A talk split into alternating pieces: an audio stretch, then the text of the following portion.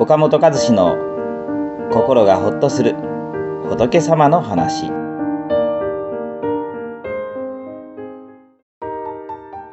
なかなか結果が出なくても頑張ってきたことは必ずやがて実を結ぶ。頑張ったのになかなか認められなかったりうまくいかなかったりすることが続くとああ苦労が無駄になってしまった。こんなんだったらやるんじゃなかったと落ち込んだり元気をなくしたりします。挙句の果ては私なんかが高望みすることがそもそもの間違いだったと思ってこれまで一生懸命頑張ってきた自分を否定してしまいます。でもお釈迦様はまいた種は必ず生えるのだよ。だから無駄になる苦労は一つもないのだよ。人によって早く咲くか遅く咲くかの違いがあるだけなのだよと教えられています。人生は遅咲きか早咲きかの違いだけでまいた種は必ず生えます。世の中で成功したと言われる人でも遅咲きの苦労人はたくさんいます。潜伏期間30年で知られる漫談家の綾野浩二君丸さんは18歳の頃に鹿児島から上京し28歳で漫談家としてデビューしました。しかしバーやキャバレーの司会者を務める長い下積み生活が続きます。デビューからブレイクするまでの間一人でも多くの人に自分の話を聞いてもらいたいと奥さんと一緒に自分の漫談をカセットテープに吹き込んで高速道路のサービスエリアで中高年層にひたすら配りまくっていたそうです。その数は数千本とも言われます。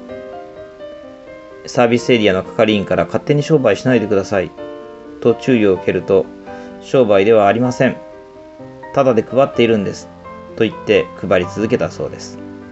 必ず芽が出て花開くことを信じての種まきでした。そのうち無料で配られたテープをバスガイドさんが観光バスの中で流すと大爆笑になり、それが50歳過ぎての大ブレイクにつながったのです。潜伏期間30年の種まきが花開いて、中高年のアイドルと言われるほどの人気を誇っています。ケンタッキーフライドチキンの創業者、カーネル・サンダースも大変遅咲きの人です。60歳を過ぎた時経営していたレストランが閉店を余儀なくされました。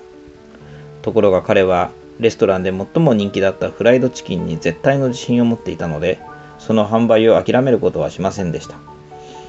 他のレストランのメニューに加えてもらうことを考えたのです。フライドチキンの製法を教える代わりに売れれば一定のロイヤリティ権利権をもらう。これが世界初のフランチャイズというビジネスモデルだと言われます。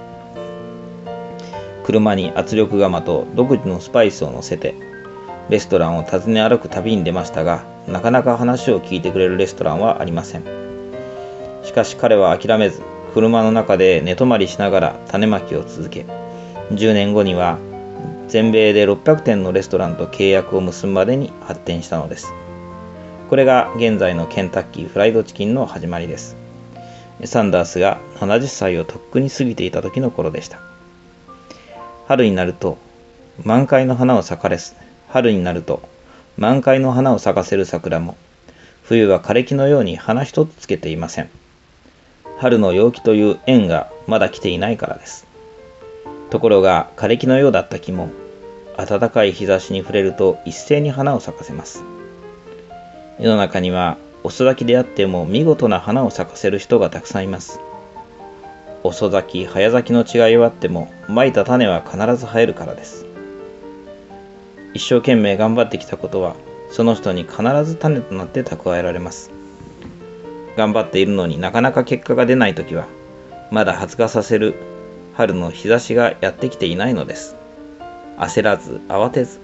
花を咲かせる暖かい日が差すのを待てばいいのです。この番組は一般社団法人全国仏教カウンセリング協会が提供しております。当協会については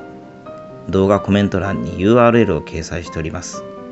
そちらをぜひご覧ください。